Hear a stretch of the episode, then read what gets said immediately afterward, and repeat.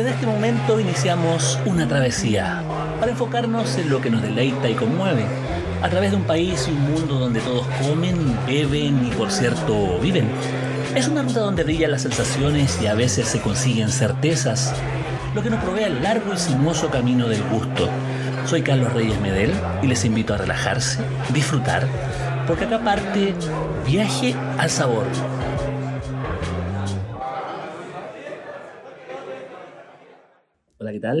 Esto es nuevamente Viaje al Sabor, probablemente el podcast más sabroso de Chile, y si no, es el más diverso. Este es un número especial porque se cumplen oficialmente el centenario, el centenario de versiones de esta, de esta, de esta, manera de conversar, de, estas charlas que, que, partieron ya hace más de un par de años, que han ido acumulando un conocimiento singular respecto de las formas de comer en Chile, eh, desde lo tradicional, desde lo contemporáneo, eh, las formas de beber, eh, diversos tipos de personas, personajes, diría yo, a estas alturas, para poder mostrar lo que es Chile al plato. Y estamos contentos porque también este número 100 lo teníamos reservado para una persona que, que es muy especial, porque ha estado vinculada a lo que es eh, no solamente el buen comer a la chilena, sino que también del su desarrollo, el impulso desde la pedagogía, desde la investigación, desde la curiosidad. Y bueno, eh, ha logrado transformarse en uno de los referentes eh, en tanto ir más allá de, lo evidente en relación a lo que es la culinaria chilena tradicional de norte a sur. Me refiero a Anabela Grunfeld, amiga de la casa, amiga de Viaje al Sabor. Y yo vine a su casa, vine acá directamente porque también es bueno estar en, en los espacios propios para poder hablar con, con soltura y para poder también estar en un espacio más, más, más cómodo también, más allá de una llamada telefónica, de un Zoom. Es bueno esta presencialidad como para poder empezar a, a a soltarnos y mirar y mirar las cosas de otro modo, como, no sé si como antes, porque nunca las cosas son como antes, pero, pero sí poder mostrar un poco eh, desde una perspectiva ya más cercana. Así que aquí, desde su casa, acá en Santiago Centro, con Anabela Grunfeld, bienvenida a Viaje al Sabor. Bienvenido. Oye, después de toda esa mensa presentación, como que voy a ser el loco contando cosas. No, pero ¿cómo va a ser? Tan conceptuoso, me creo casi importante.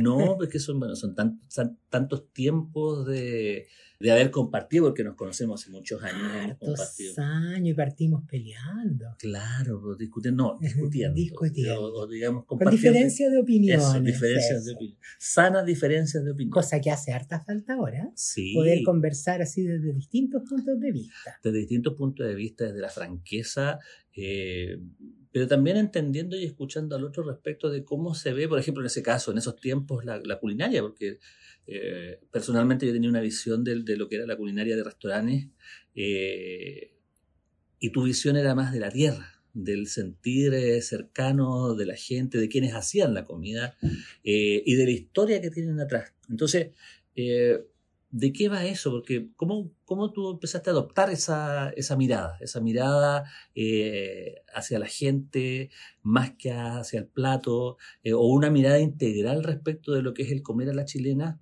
eh, desde el territorio, desde la estacionalidad, desde, desde, la persona. Uf, yo creo que tiene que ver con historia familiar. Eso es innegable. Papá extranjero, hablando otro idioma en mi casa, comiendo otras cosas, otros sabores, eh, con señoras que iban a ayudar en el trabajo doméstico, nanas, que eh, hacían otras comidas y que mi mamá las correteaba de la cocina. Entonces, ¿De qué nacionalidad eran tus padres? Mi húngaro. ¿Húngaros los dos? Sí y no, porque mi mamá, claro, de Budapest, pero mi papá era de una zona húngara eh, que pasó a manos de Rumania, Transilvania. Ah, Conde Drácula le suena a mucha gente. Perfecto. Transilvano Entonces, y húngara.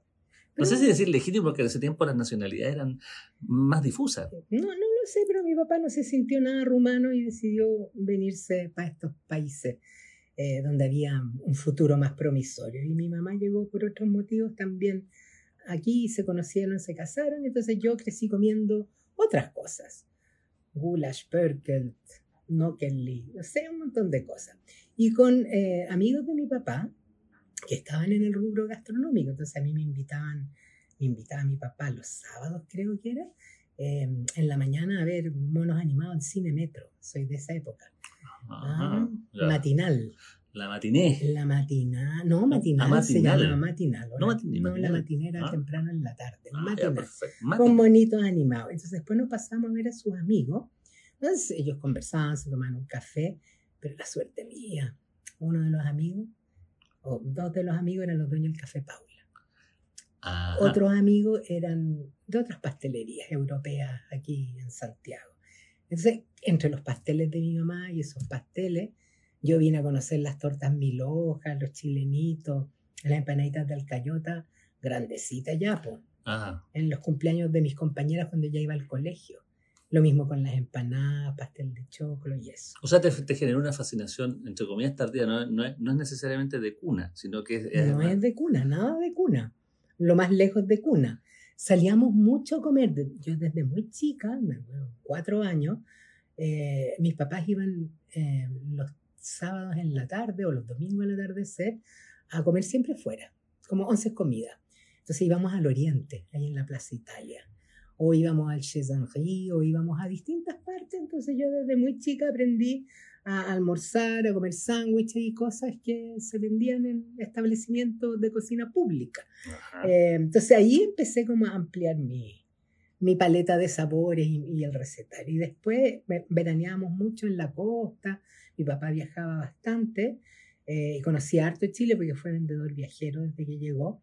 Entonces íbamos a distintos lugares y comíamos afuera y ahí yo, la valiente, me tiré una vez a comer erizos. Mis papás solo comían locos y camarones, los otros mariscos ah, ni nada, ni, no, ni malo, malo, no, esa cuestión era mala, mala, a nadie le podían gustar. Y yo de Contreras, pues ya en la adolescencia, yo quiero erizo, me dijeron, te van a cargar. No, ¿cómo me van a cargar? Se ven espectaculares. Yo los mira. ya, pues mucho pan con mantequilla, lenguas de erizo. No me acuerdo si me gustaron o no. Tenían un sabor raro, medio metálico. Eso me acuerdo. Eh, pero Contreras, pues no, lo encontré delicioso. Y después donde íbamos pedía erizo, ahora me encantan, lo mismo que las ostras y otras O sea, se fue abriendo, se abriendo ese, contacto, pero con, con esa adolescencia como de rebeldía. En la rebeldía, justamente. la, rebeldía. La rebeldía fue, el, fue, el, motor también de tu, de tu incursión hacia lo... Yo creo que muchas, muchas, cosas de la vida también tienen que ver con, con esa rebeldía en tu trayectoria profesional también. Ah, también, porque yo estudié pedagogía en artes plásticas y dibujo industrial. Y después de hacer mi práctica en un colegio muy elegante aquí en Santiago, eh, las clases las hacía en inglés, eh, dije yo no voy a seguir por este camino, no estoy dispuesta a que los apoderados a final de semestre vengan a pedir que les suban las notas, porque total, si arte nomás, eh, si este va a ser astrónomo va a tener una beca para irse para afuera, súbale la nota. dije, no, para eso no estoy. Entonces, viraje, también rebelde, y me fui a trabajar en... Eh, poblaciones de aquí de Santiago, con centros culturales, con grupos de niños, grupos folclóricos, grupos de adolescentes, haciendo refuerzo escolar, Estamos hablando de los años 70, 80. 84, 83. Ya, mediados de la década de los 80 estaba en esa, en esa. Y trabajé y después me fui a trabajar a un... Bueno, me matrimonié entre medio, anduvimos fuera un tiempito, después volvimos y nos fuimos a vivir a Talca por pega del cónyuge y allí tuve la suerte de que justo una amiga mía tenía que dejar su pega porque la ascendían y volvía a Santiago. Era en una ONG, allá en Talca, que trabajaba con mujeres campesinas. Entonces dije, oye, yo quiero hacer eso. Me encanta. ¿Qué sabes tú de esto? Mira, de campo no mucho, pero... De pedagogía sí. Pero no, pero además ustedes quieren que las señoras mejoren las artesanías que hacen, que en realidad eran manualidades, porque tejido, bordado, qué sé yo, eh, porque quieren que la gente genere ingresos y yo ahí sí puedo aportar porque con mis estudios de arte y todo. Así que me tomaron una prueba y les gustó mi desempeño y ahí empecé a trabajar con grupos de mujeres. Y ahí se interesó a la parte Sí, pero sí, también fue de rebelde, pues. Ya. rebelde y de rebote. con la rebeldía. Sí, sí, porque se suponía que había que desarrollar más las habilidades manuales para que los tejidos, las mangas tuvieran del mismo largo, los cuellos no se desbocaran, los puntos fueran bonitos. Las señoras eh, hilaban y, y tejían. Eh, entonces la calidad no siempre era la misma pareja. Entonces yo empecé a mirar qué otras cosas hacían y me di cuenta que en realidad iban a estas reuniones para desarrollar estas habilidades porque era como la excusa que tenían ante sus maridos para que las dejaran salir de la casa, para no andar de después. Venga. ¿ya? Viejas ociosas que se van a juntar a puro hablar mal de la gente.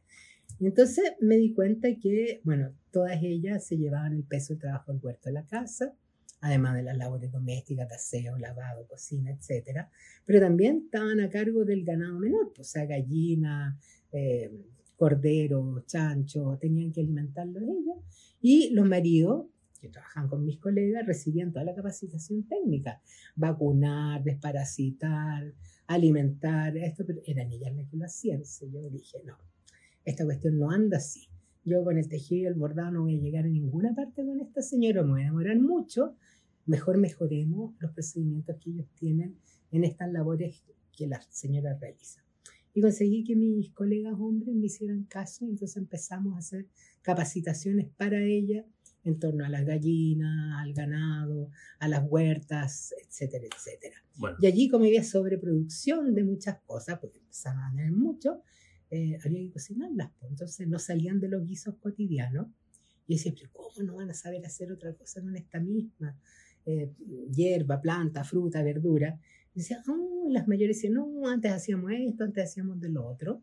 Y yo ahí empecé a notar. ya empezó a abrir su... Y allí, allí. Ahí partió. Bueno, estamos conversando acá con Anabela Grunfeld, justo en el momento en que se le abre un mundo nuevo en la cocina eh, tradicional, porque ahí hay, hay un dicho que, que lo repiten eh, varios eh, cocineros, sobre todo en las zonas rurales, que la gente esconde la olla.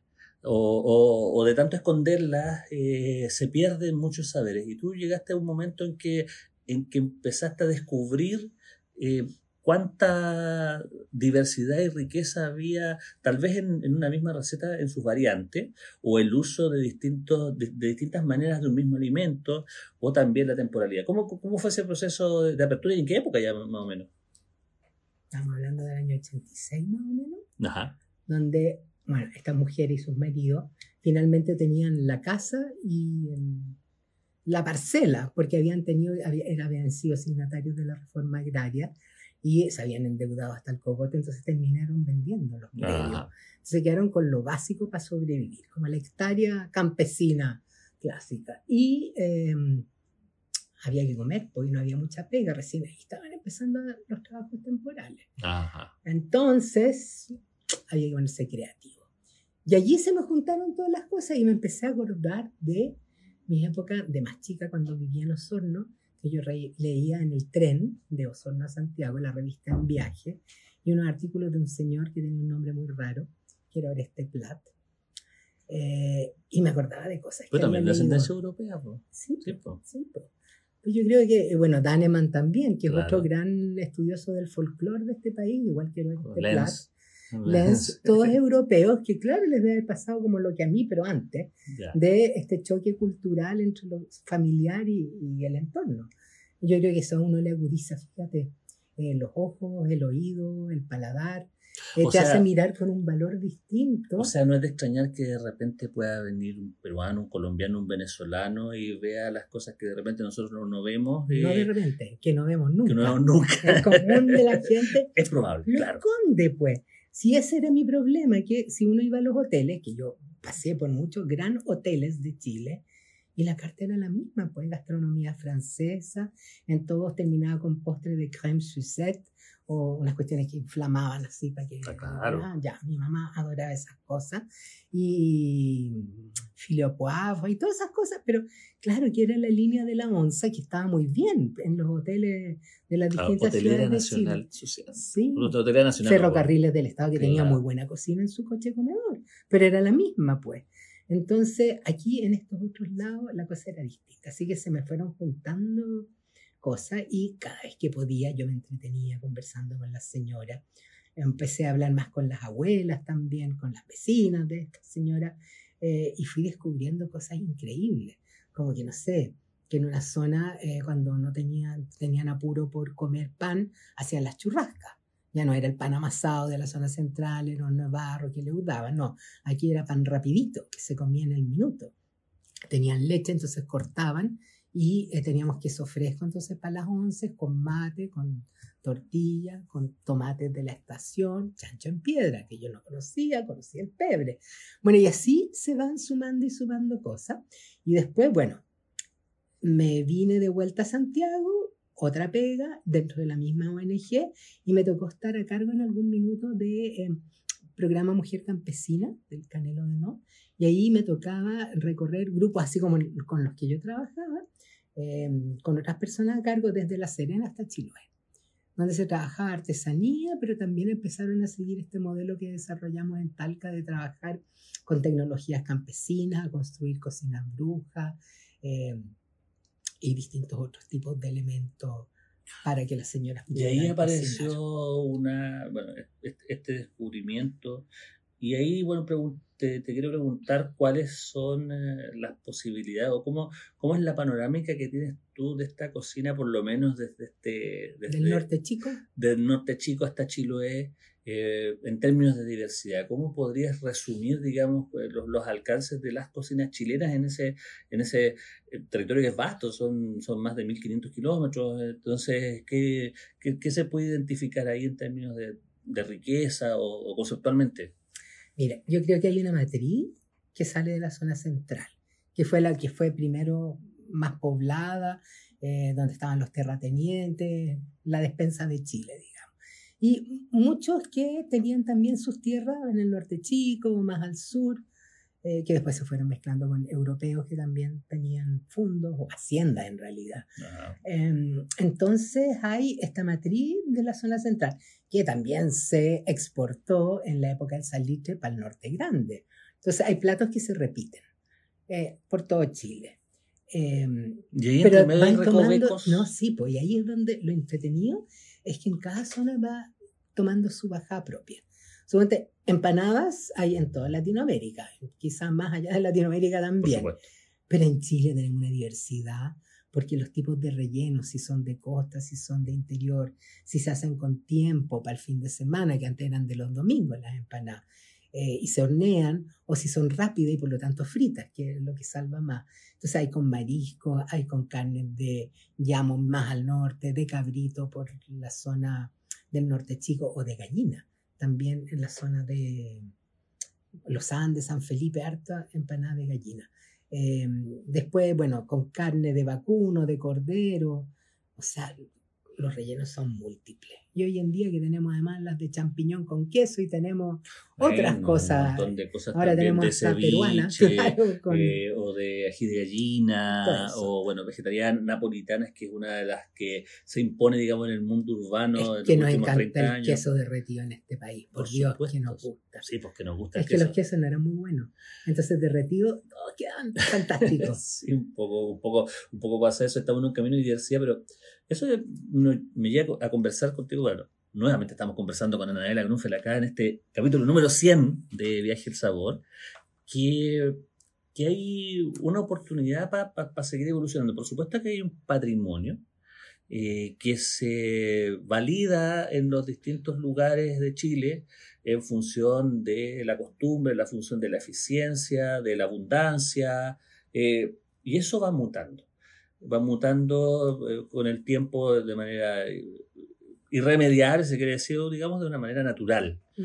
Pero, eh, ¿hacia dónde está yendo la cocina chilena? Esa que no se ve necesariamente en restaurantes, sino que se ve en las casas, se, ve, se ve en el cotidiano. ¿Hacia dónde está yendo esa, este, barco de la cocina hacia un patrimonio futuro? A ver, yo te dije que yo veía que la matriz de la zona central era demasiado evidente en todo Chile. Eh, las particularidades locales de a poco se van como haciendo más difusas con la entrada de alimentos que vienen eh, industriales. O sea, mucha gente deja de hacer pan porque a la antigua, porque hay ahora levadura en polvito. Entonces ya no... O para el congelado. Ahora también panes congelados. Eh, o panes envasados. O sea, me acuerdo en la época del terremoto del 2010, trabajando también con unos grupos en recuperación de cocina después del terremoto, señoras me decían, es que yo ya no hago tanto pan amasado, hago una vez a la semana y guardo para varios días porque mi hijo el fin de semana quieren comer completo, entonces tengo que ir al pueblo y se tienen que pegar el medio pique para comprar pan en bolsa para hacer completo, porque ese pan les gusta. Le decía, pero señora, avivémonos. Hagamos el mismo pan amasado, pero hagámoslo como lulo largo y usted les da los completos ahí, porque entonces en vez de comerse tres o cuatro de panes más malos de aire, eh, se comer uno y va a más contundente. O sea, decía, ah, qué, qué buena idea. O sea, más que decir que la, que la industria está destruyendo, o está transformando, digamos, este cotidiano. Lo está transformando y está llevando por otro lado. Porque es más fácil, eh, porque te gasta menos tiempo, vas y compras, eh, no sé, ahora vienen legumbres cocinadas en Tetra Pak. Claro. No, entonces Los las áreas rurales tienen electricidad, todo el mundo tiene una congeladora de Mucha gente tiene, sí, sí. Los que tienen electricidad, por lo menos. Sí, entonces manejan carnes molidas, porque claro, antes los animales se mataban para ocasiones especiales y se hacía durar harto, o ahumando, o secando, o haciendo distintas cosas. Pero ahora, claro, se hacen los mismos platos, pero con estos productos que son ya procesados industrialmente, y entonces siguen manteniendo el mismo nombre, pero cambia el sabor, cambia la textura, cambia el aroma, cambia todo. Claro, es evidente, es evidente los efectos que tiene la industrialización y la tecnología sobre las cocinas patrimoniales pero dímelo tú, que es lo importante. cambia, cambia, cambia. Eh, ¿Hay alguna forma de revertirlo de alguna manera? ¿O, o, quién podría Es que, ¿sabes que yo creo que estamos en eso. Yo creo que la pandemia nos pegó una mano a los que todavía queremos seguir eh, conservando la cosa más en su esencia.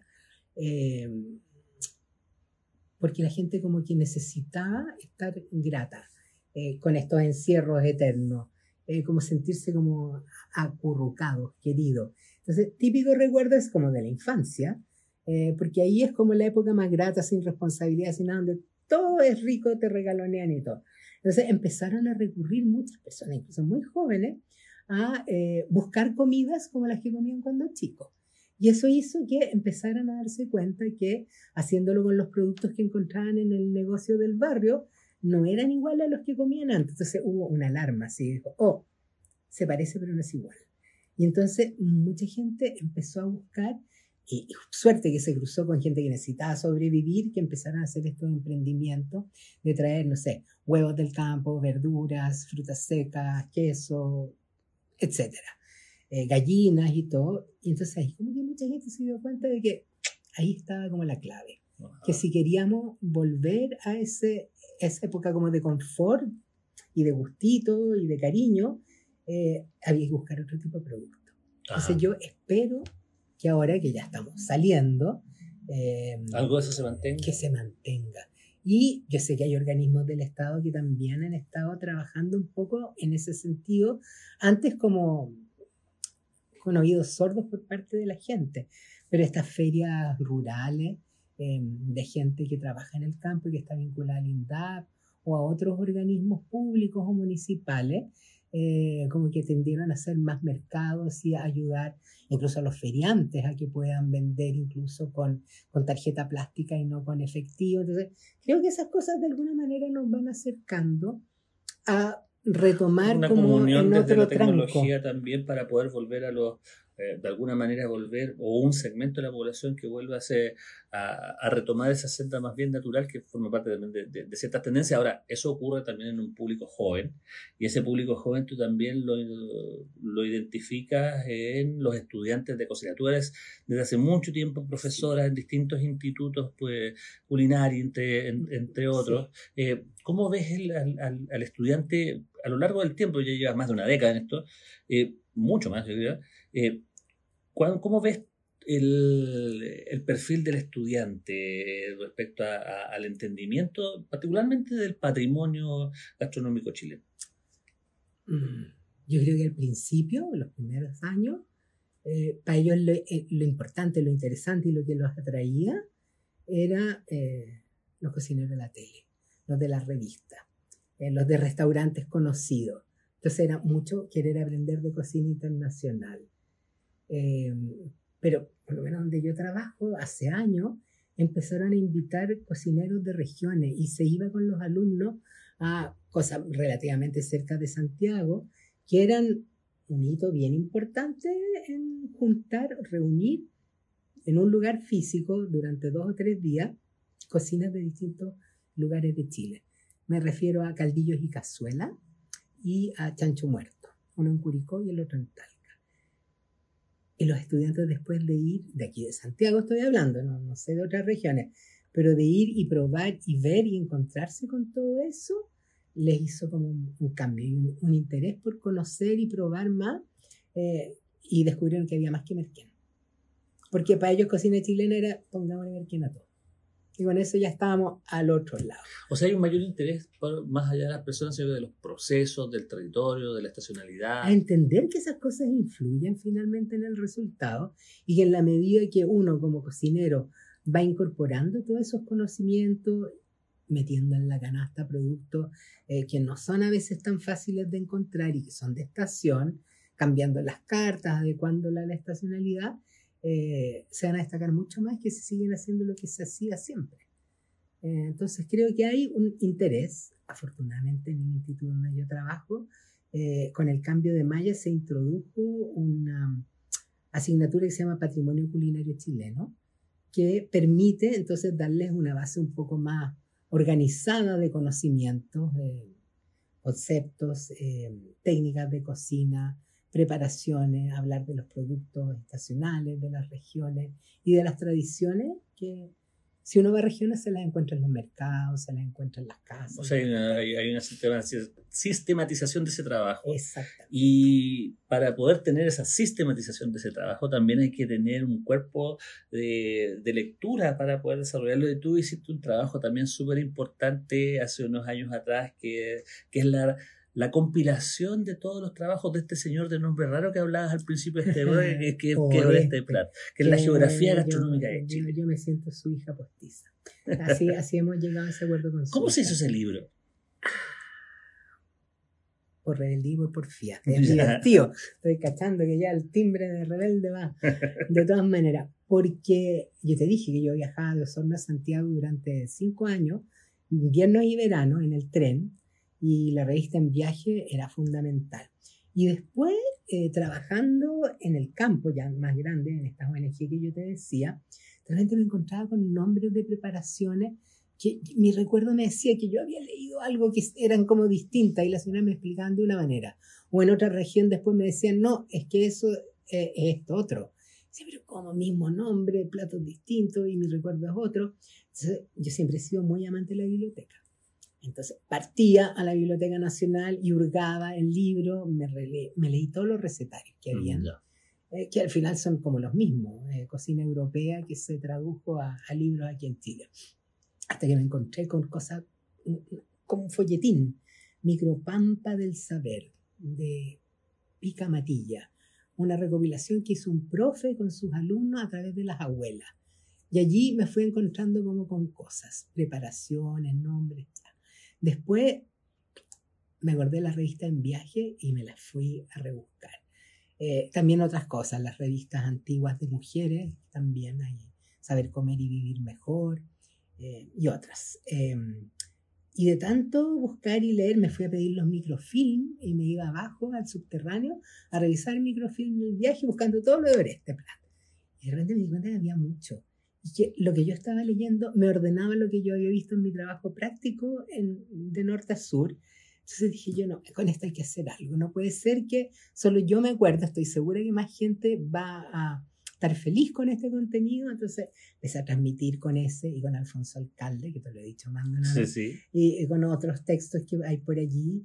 Em, y empecé a catetear, a catetear, hasta que en esas vueltas de la vida conocí gente que trabajaba en la biblioteca Em, en la biblioteca Argueda y transmití, transmití, transmití hasta que llegó el minuto en que se Hasta que en 2017 apareció ese, esa reedición, esa compilación de eh, prácticamente todo el material de Oreste Plat. Eh, de las revistas en, viaje, del diario La Nación. De la Estrella, me De la Estrella de Valparaíso también y algunos otros artículos de otros lados. Ahora, habían muchos que se repetían con el mismo título, él trabajaba los textos de distintas formas, eh, más largos, más cortos, con más ejemplos, con menos ejemplos. Entonces hay algunos que lo, juntamos o tomamos el que era más completo y eso. Así ahí trabajamos con Rodrigo Aravena, en ese tiempo estaba eh, en la biblioteca. Y, decidimos armar el libro, juntar todos los artículos y ahí la hija de Oreste fue de una generosidad y de una ayuda, mi hermana Karen, em, que sí, pues nos ayudó mucho porque ella tiene ahí todo claramente documentado, documentado de dónde está, qué, de qué página. Bueno, a veces no eran tan, tan, tan, pero sí. Y encontramos un par de cosas más porque tuvimos la suerte de poder bajar al subterráneo en las bodegas y revisar los, los tomos. O sea, finalmente hay una, una compilación de un, un trabajo que está descargable, que se puede conseguir fácilmente a través de internet, también un trabajo también de, de eh, digamos, de una difusión colectiva amplia gracias a los formatos digitales. Pero también... Ah, pero tiene una gracia, que le sumamos a los artículos, eso fue condición mía, a los artículos de Oreste, al final un glosario. Ah. Con explicación de términos que ahí aparecen, porque no todo el mundo sabe eh, qué es qué cosa. Entonces, ahí fue el aporte. Bueno, estamos acá en Viaje al Sabor con Anabela Grunfeld en este capítulo número 100, muy contento en su propia casa, acá tomándonos un cafecito, le llegó un vinito por acá, estamos aquí conversando ya en una sobremesa que, ha sido bien sustanciosa, pero antes ya de cerrar este capítulo, quería preguntarte eh, por el presente futuro de los trabajos tuyos, en qué estás, eh, qué, es lo que, qué, puedas anunciar respecto de las cosas que estás trabajando en este momento. Uy, a estas alturas de la vida el trabajo siempre es un misterio. y yo agradezco las oportunidades que van apareciendo. ¿Clase vas a seguir haciendo? Clase voy a seguir haciendo el primer semestre del 2023. Eh, posiblemente continúe con una asesoría que partí el año pasado eh, para la formación de una carrera técnica de gastronomía en región. Eh, y siempre aparecen cosas distintas. Así que ahí la vida dirá, pero me interesa mucho tener tiempo para volver a la biblioteca. Por ahí tengo entre ceja y ceja un par de cosas más que me gustaría tratar de colaborar para que se reeditaran, porque yo creo que nuestra biblioteca de cocina patrimonial todavía es eh, muy escuálida. Sí, creo que hay, o sea, compilar y desarrollar. Mucho, pero hay cosas que ya están escritas, eh, diseminadas o en un solo volumen, eh, pero yo creo que sería bueno reeditar para mayor difusión. Ahora, tú también tienes un blog que lo tuviste un buen rato parado, pero lo estás también retomando. Cocinartechile.blogspot.com. No, ahora es cocinartechile.cl. Cocinartechile.cl. Sí. No olvides que también es una compilación de, las observaciones de Anabela que ha hecho en eh, distintos lugares de Chile, ya con un, con un ámbito más personal también. Pues, o sea, más, más, más, de, más de conversar con la gente, más desde una mirada que ya no es recopilatoria, sino que ya de creación y, también con, con, un ideario propio respecto a, los porqués de esas cocinas y hacia dónde van también. Sí, porque ya tenía aburrido a mi hijo de tanto contarle todos mis hallazgos, mis experiencias y todo. Y aquí se juntan entre lo que yo vi en terreno, lo que investigué, lo que escuché, lo que probé, lo que no probé. Eh, y terminaron ahí, pues porque yo encontraba que cómo iba a ser tan egoísta de guardármelos para mí si eran cosas que otra gente no conocía. Y el año pasado retomé de nuevo, lo había tenido bien votado, em, haciendo pequeños eh, entradas, digamos, eh, con parte de lo que yo comento semana a semana en el programa Chile, su tierra y su gente de la Radio Universidad de Chile, donde me invitaron a ser parte del equipo y entonces toda la semana hablo algo sobre gastronomía tradicional o patrimonial. Entonces he ido sumando pedacitos. Mira, de a poquito estamos mostrando las cosas que estáis haciendo también. O sea, también si no tiene que ver con, con un, trabajo pretérito, sino que hay una cosa que está mm. presente y vigente.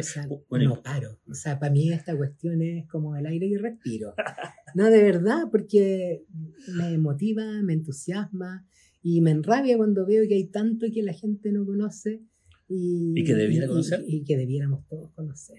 Y yo también aprendo, si no es que yo me la Forma parte de un acervo que, que, es necesario. Bueno, estamos llegando acá al final de este, de este capítulo, un capítulo especial porque es el capítulo número 100. Eh, ¿Quién iba a pensar que esta iniciativa nacida ya en el año 2020, ya dos años y medio después de tener 100 eh, eh, ediciones? Y bueno, también por reservarle el número 100 acá a una amiga de la casa. Eh, muchas gracias por, poder compartir con, con, nosotros, con quienes nos van a escuchar, eh, este, esta inspiración, este, este relato, este, este, digamos, esta, muestra de saber hacer fruta de la observación. Te dejo la palabra ahí para, el cierre. Además, o sea, esto de ser el número 100 es así como wow. Eh, pero también tiene que ver con la gracia de habernos juntado cuando nos conocimos y de seguir en contacto, porque tú tienes como la misma mirada, de empezar a mostrar, o empezaste a mostrar lo que hay en distintas regiones. Eh, y yo creo que eso es fundamental. O sea, Santiago no es Chile. Eh, y hay tantas cosas fantásticas en cada rincón que uno no deja de sorprenderse y de aprender.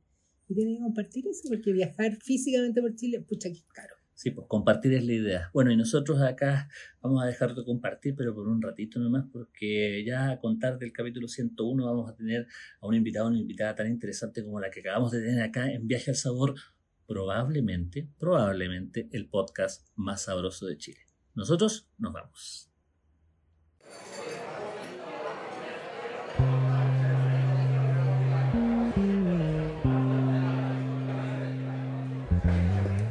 Vamos, pero solo de momento. En pocos días más volveremos a reiniciar este delicioso viaje al sabor.